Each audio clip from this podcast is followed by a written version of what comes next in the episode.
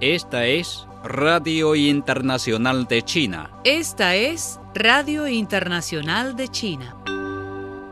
Xi Jinping, secretario general de Comité Central del Partido Comunista de China, destacó la importancia de hacer esfuerzos para lograr nuevas hazañas que resistan el paso del tiempo y sean dignas del pueblo, en vísperas del centenario de la fundación del Partido Comunista de China. Xi hizo estas declaraciones el viernes a presidir una sesión de estudio en grupo del Buró Político del Comité Central del Partido Comunista de China. El Consejo de Estado y ministro de Relaciones Exteriores de China, Wang Yi, conversó este viernes por teléfono con el ministro egipcio de Relaciones Exteriores, Sameh Shoukry, sobre lazos bilaterales y la cooperación en la producción de vacunas. La parte china da las gracias a Al-Sisi por haber grabado recientemente un vídeo especial para ofrecer su felicitación por el centerismo aniversario de la fundación del Partido Comunista de China, dijo Wang Yi. Tras observar que China y Egipto siempre se han apoyado con firmeza en asuntos relacionados con sus respectivos intereses fundamentales,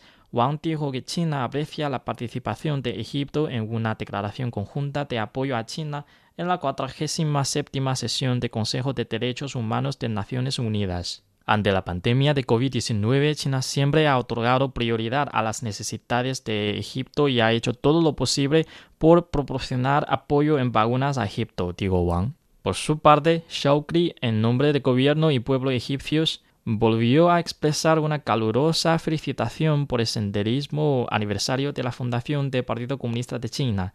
Egipto otorga gran importancia al desarrollo de sus relaciones con China y espera reforzar la cooperación amistosa bilateral en diversos ámbitos, fortalecer su cooperación en la franja y la ruta e inyectar más vitalidad a la asociación estratégica integral entre los dos países, añadió.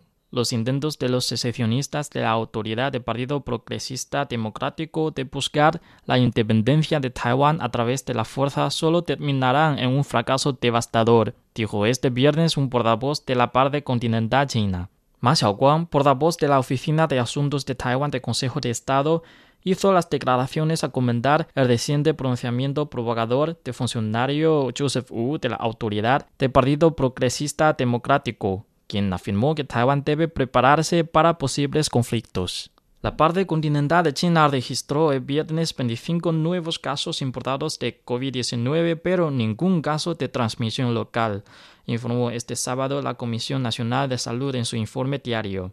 De los casos procedentes de extranjeros, seis fueron reportados en Sichuan, cinco en Yunnan, cuatro en Guangdong y Fujian cada una, tres en Shanghai, dos en Hunan y uno en Zhejiang. Se celebra el Festival de Cine Chino en Panamá de jueves hasta el próximo 1 de julio con siete películas como una narrativa conmovedora de la lucha heroica librada por la nación china a lo largo de 100 años para alcanzar su sueño de dignidad, prosperidad y felicidad. El embajador de China en Panamá, Wei Qiang, inauguró anoche en un encuentro virtual la muestra que se transmite a través del telecanal estatal panameño TV o del Ministerio de Cultura de Panamá y por medio de las transformas de Facebook y YouTube. El presidente de Colombia, Iván Duque, anunció este viernes que salió ileso de un ataque de helicóptero en el que se desplazaba por una zona rural del departamento norte de Santander, donde hay una alta influencia de grupos irregulares. El ataque contra el mandatario se presentó en momentos en que iba a aterrizar en la ciudad de Cúcuta, proveniente de la localidad de Sardinata. El helicóptero presidencial fue víctima de un atentado.